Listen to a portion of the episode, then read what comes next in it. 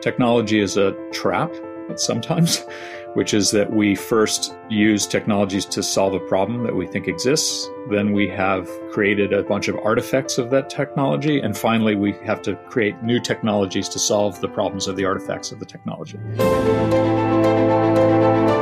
Welcome to Let's Talk Change. Human history is a long series of adaptations to disruptive change. The impact of innovation and scalability of today's technologies is powerful. They either deteriorate or improve living conditions on Earth.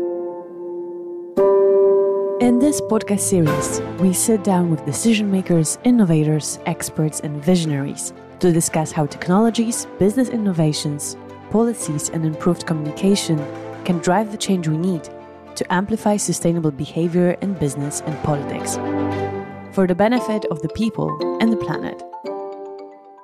We have today the director of the building lab at the Yale School of Architecture, who is also working closely together with Professor Schellnhuber at uh, Bauhaus der Erde, Alan Organschi. Welcome to our podcast. And we have, which is also a kind of special occasion that we have two guests on a show, but we also have Emanuel Heisenberg, who is the founder of EcoWorks, a CO2 free renovation company based in Berlin. And welcome both on the show today. And I will start with you, Alan. First of all, maybe you can tell us a little bit about the combination of your work at the Yale School of Architecture and the Bauhaus der Erde and how this all fits together and what exactly you do there. Sure, it's a it's a sort of intertwined question answer, so I'll try to summarize it briefly. So I, I'm a I was trained as a Tischler cabinet maker and, and builder and and went to architecture school to try to professionalize my work, and from there went to school, graduated, and started immediately a design build company Gray architecture, which produces building components, designs buildings, etc., ranging a whole range of things. And I was asked to teach at Yale, invited to teach at Yale about 20 years ago, and started uh, their teaching design studio, and very quickly uh, took over a design build program, which was essentially first year graduate students, advanced degree students who were designing and building houses for homeless families uh, all over the course of nine months. So, over 22 decades, perfecting that process to try to engage community participants and and really open up the process, but also give students really uh, direct experience in how to manufacture a building. And that turned into a big research project about a material that's close to my heart, which is wood, and how that might actually uh, be uh, to serve to be a tool to mitigate climate change rather than increase climate change. And we started studying life cycle impacts of materiality and our consumption through the building sector. And that led me to writing a paper with a climate scientist and, and, an industrial ecologist and a forester called Buildings as a Global Carbon Sink, which was published in 2020 in Nature Sustainability. And that led to the, a collaboration with John Schellnhuber uh, through the Bauhaus Earth, which is a sort of reestablishment of the Bauhaus philosophy, but exploring not just the continental cataclysm of a world war, but rather this new climate cataclysm that we're facing, climate change, and all of the effects that the building sector have on that. Do we have actually solutions to mitigate that? Technologies, the so called sustainable technologies that have been applied globally now, but mostly in the more advanced economies of Europe and America, have focused on the a very specific phase of the building life cycle, which is the minute a consumer occupant walks in the door of the building, turns the key, and turns on the lights and the air conditioning or heating uh, until the day they shut the building down. And, and so we've really focused on making our buildings super efficient thermally, in terms of air infiltration, energy consumption, et cetera. That's been great. It's really important. What we've missed is all of the impact that happens right at the beginning of the building life cycle, which is extracting materials, raw materials from landscapes with all the ecosystemic effects of that, negative impacts, loss of biodiversity, removal of valuable biological soils, uh. Through the manufacturing processes, we consume water, energy, minerals. Uh, we emit carbon. We emit a lot of other toxins through manufacture of different kinds of components that are typically used in buildings steel, plastic foams, concrete, cements. All of those impacts happen right at the beginning of the building life cycle. Right now, when we build for 2.5 billion people in the coming three decades, we'll be emitting a lot of stuff right at the beginning of the building life cycle. And it will take a long time for even quite efficient buildings to repay those impacts. And what we're trying to do is focus on exactly what we do, what we can do immediately to reduce CO2 emissions. Uh, and so that's been a focus. So you're talking about you're talking about buildings that we that we're going to build. Buildings that we're going to build and or renovate or we have to account for those initial impacts. And that's those are the technologies I'd like to talk about because there are many experts talking about solar photovoltaic cells, ground source heat pumps, or air source heat pumps, all of those kinds of you know technologies, carbon capture. You know, those things will take a really long time to mitigate the impacts we're, we're talking about. We cannot afford, um, a f- economically, to have all that waste B, with the resources problem and the value chain problem, which is another issue that we haven't even addressed here, that we cannot afford to continue as or continue business as usual. And how far do you think we are away from like a concrete kind of planning that we do things differently in the construction and in the building sector?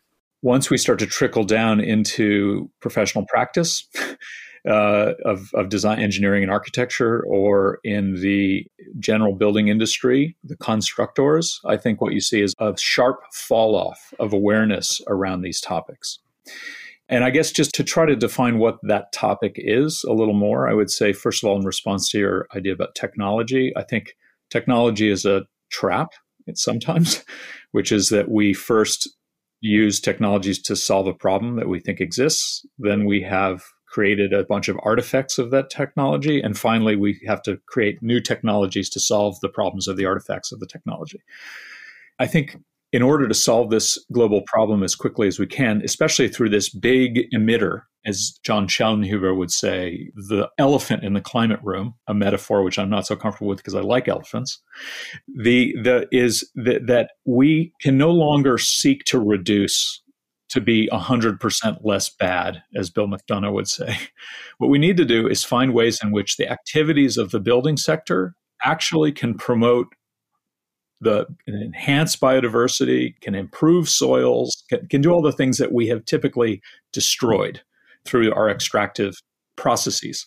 So, what it is we're looking at is not what technology do we now apply to building, but rather what can building do to solve the problems that we've created in the earth? Like literally the materials that we choose could could if we do it right promote forest growth restoration uh, promote biodiversity improve soils um, reduce heat gain uh, urban heat islands. I could make the, a list could be miles long and some of them feel very very aspirational and idealistic but could be done. And others like the use of biological materials in building which store carbon if handled properly in the processing and the extraction, which could restore forests.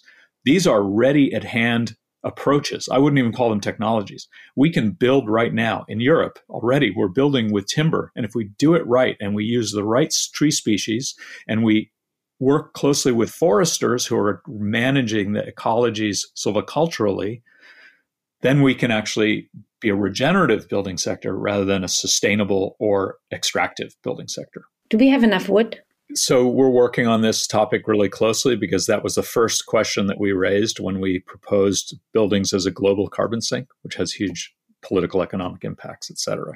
I would say if we continue to treat forests in an extractive mindset, we will not treat them well and we'll lose forests as carbon sinks as well as valuable ecosystems. What foresters and forest silviculturists have come to understand is that there are ways to draw fiber out of forests that reflect natural disturbance. That's the goal. Um, forests die and live, and there's natural mortality in forests.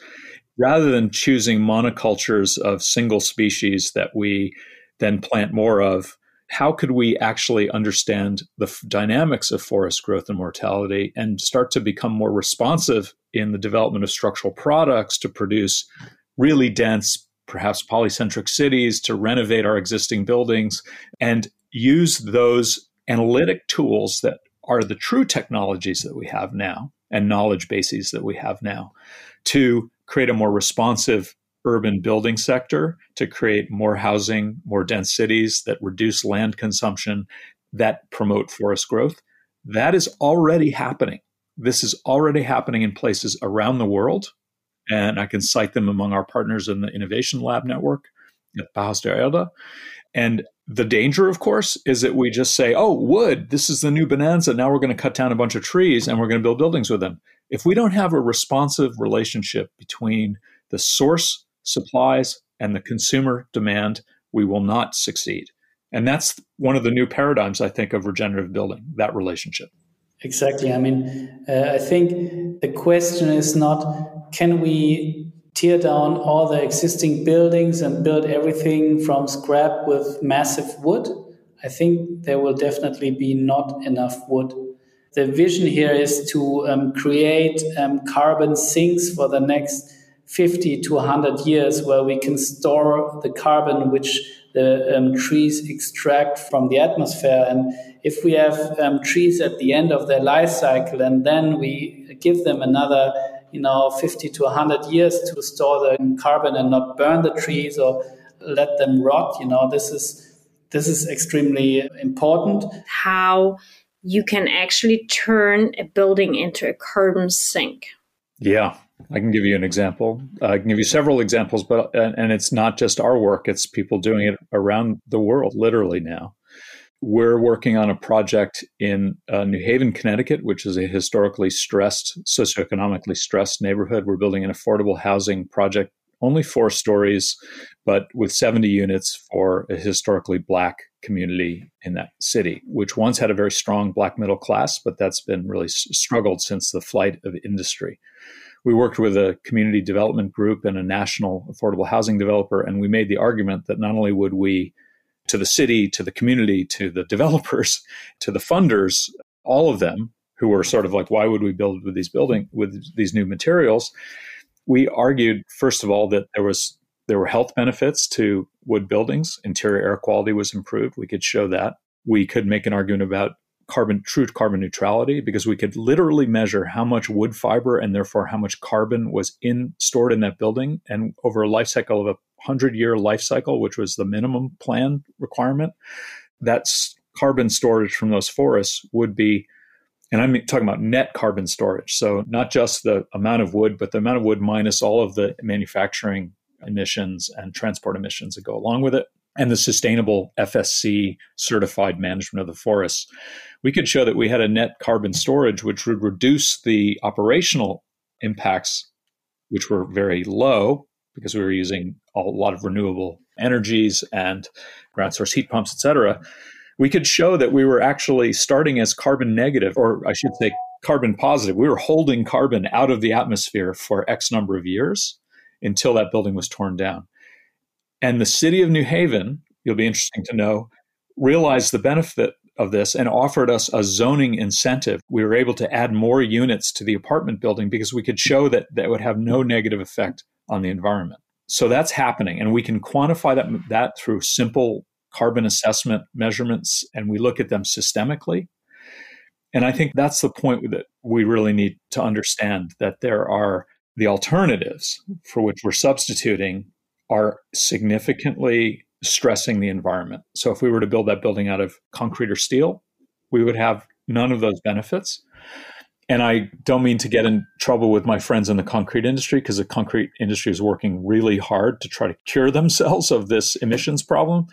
But the fact is that right now we have to answer immediately with materials at hand. And so we're able to do that. And this is a, a goes back to your earlier question about how much wood do we have if you ask the timber industry to justify all of its, or the timber building sector to justify all of its impact and costs to forests, then you also have to look at the alternative if we don't use this wood. And we have to start to weigh both of those options because the alternatives could be a dead end. timber, if handled properly, could be something of an answer. And so, again, it's a systems thinking problem, which is many people in your podcast, your audience members will understand. It's how wide do you make the system boundaries when you make these analyses? Emanuel, you, I mean, Alan just pointed out a good example in New Haven, but do we have something like this in Europe? And I know you're working on quite a few projects, and maybe you can explain how you are applying basically the whole materials side in your processes. I mean, a, a super nice example of um, in Europe is the frame houses, the Fachwerkhäuser in, in Germany, where they have uh, carbon sinks for the last thousand years and they are stable and nice houses.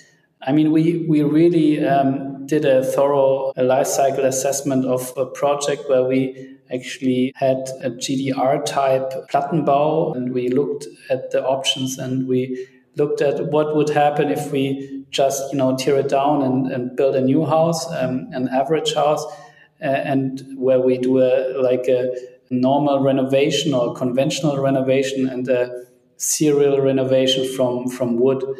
And what we found out, if you deduct the photovoltaics, because photovoltaic is always has a lot of you know energy stored, and of course the new buildings also need the photovoltaics in the future. So if you cut that out, the serial renovation is 50 to 100 times more CO2 efficient than the new build. So this is really like not 20, 30% better, but it's it's really a huge factor.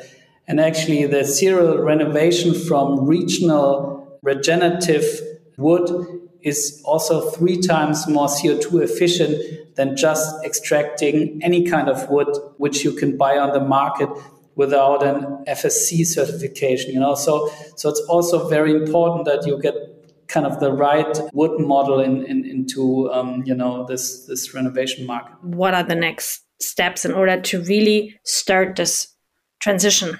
Okay, I would start by saying cities must stop being antagonists to forests and other natural systems.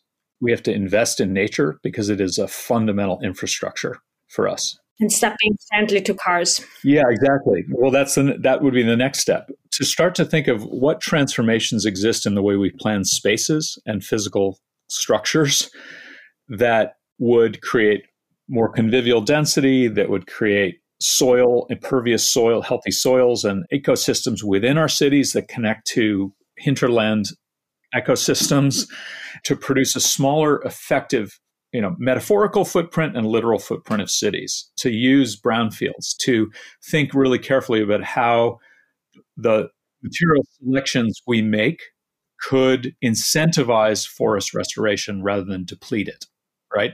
So the list is really long and complex, but it really will I think it will require some democratic processes where people are involved in making decisions about their life cycles rather than being enslaved, I'm using a strong term, by the path dependencies that capitalism creates for us. So one of the path dependencies that we have that Emanuel just mentioned was, you know, we have these plastic materials that are ready at hand. We've subsidized their manufacture. We've sunk costs in developing the manufacturing technology that will produce them, the transport systems. We've justified everything around these paths that represent extractive approaches to making things, anything, any consumer product.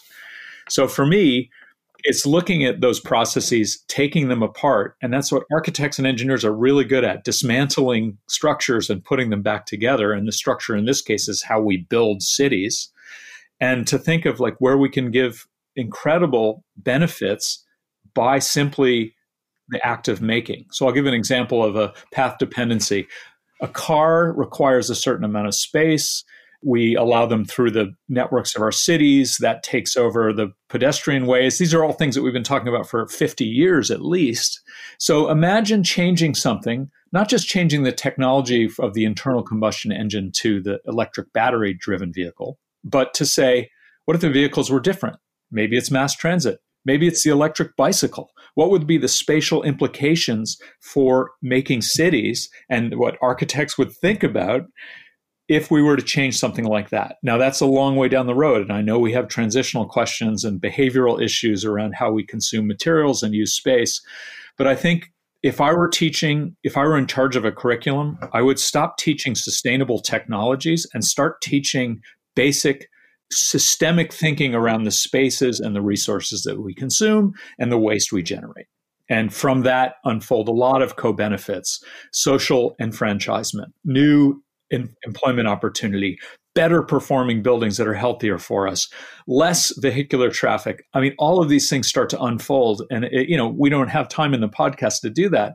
But again, it, it will require us to think about what the spatial and material implications of the decisions we make are. That's fundamental. We have to work in synergy with one another globally. We have to think beyond political boundaries. And I don't know how that happens. Those will be the biggest barriers, I think we have to think way ahead of past policies and their slight uh, renovation into really strong policies that address the scarcity of resources. And the problem with it is, just to conclude this ramble, is that in a regime of economic scarcity, the people who hold the resources are going to have to give up their control of resources. And the people who don't have them are going to have to understand that they don't get to just have all those resources back it's going to be really hard to have people give up their resources. And that's really what Emanuel's describing. It's a relinquishing of abundance and a shift to a more scarcity economy and understanding how those systems interplay. How that's managed from a political standpoint is going to be a Nobel Prize winning solution. Well, I mean, we have nothing to lose, do we? No. I mean, like that, that argument I hear a lot is, and I'm thinking to myself, it's like, what do we have to lose? We're very bad. The housing sector, construction sector, like that should be priority number one now on the list of, of political stakeholders. Um, that is, is not a no brainer, actually. Yeah, I mean, the uh, you have a sector like the construction and building sector, which emits like 38% of the emissions, CO2 emissions but has like more or less no progress in the last um, decades. So it's it's really more or less the hardest to decarbonize. And I think you know coming back to your question, what PropTech can add to that, and I think um, Alan is doing that on an, his lab as an NGO, and, and I, I understand also my company as a um, private NGO, which also has a lab and, and, and tries to come up with technologies to, to scale them. And I think what the, the difficulties for the policymakers is Ursula von der Leyen says, okay, let's do a renovation wave and let's, you know, increase the rate of wood construction from less than 10% to, I don't know, 30 or 50% or so. There's no data available, for example, on on the existing building stock. I mean, how can you start with strategies if you don't know how the, the building stock looks like? And nobody, you know, starts to scan the buildings and, and, and the data which are available are private and expensive. So, uh, and there's so much room for technology investment and labs, and we are just the front runners, but we also need the, the big industry players to invest billions in, in the business case to decarbonize the largest asset class in the world, residential housing. I mean, it's insane that a, a micro company like mine, uh, you know, with uh, with a now 100 people, or even if we scale to 5,000 people, it's still like a super small players uh, in comparison to this huge opportunity, but also to the huge challenge of, of decarbonizing this, this huge asset class. What exactly are you doing in Bhutan? Bhutan is a very small country with 750,000 people, and they have right now about 71% forest cover in the country. And so they've been rightly recognized as stewards of you know forests and and good government. However, they're facing the pressures that the world is facing, which is that populations are urbanizing. The valleys that are the city regions that are populated now are growing fast. Um, they have housing shortages, and they're using fossil hydrocarbon fueled processes to produce mineral based construction systems, reinforced concrete frames, using uh, labor force, as I said, that's not domestic, and thereby the construction industry costs a lot, but it doesn't contribute to the national economy, um, which is a, a, really sad thing. And they're building buildings that, as I mentioned earlier, will be stranded assets very quickly.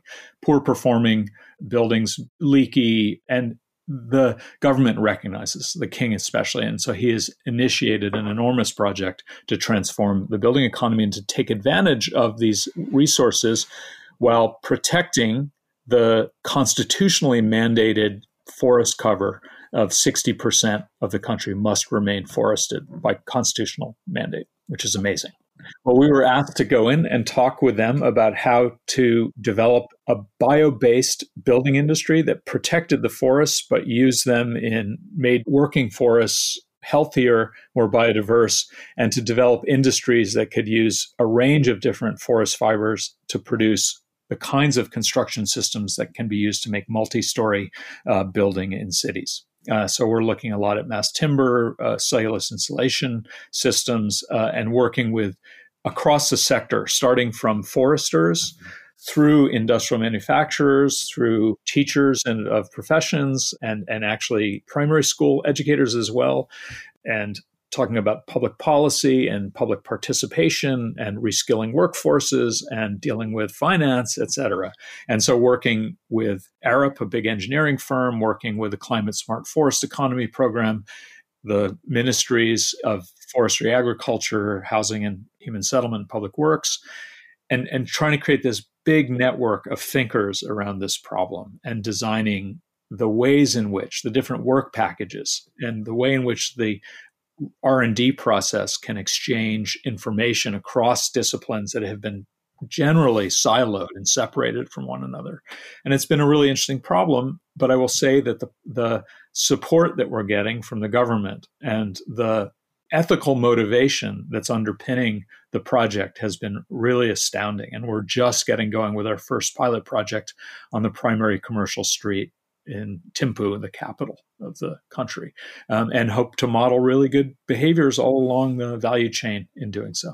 I think we're, we're wrapping it. I think it was really good. I think um, thank you both for your time. Thanks for the insights um, and also kind of the looking outside the box view, which I think is really important and also the key for most people. And um, I hope we talk again in that kind of round. So thank you. Thank you both. Thank you. Thanks again for tuning in. We hope you'll join us next time on Let's Talk Change. We are proud to be powered by DWR Eco, an international cleantech consultancy for business strategies, communications, and public affairs.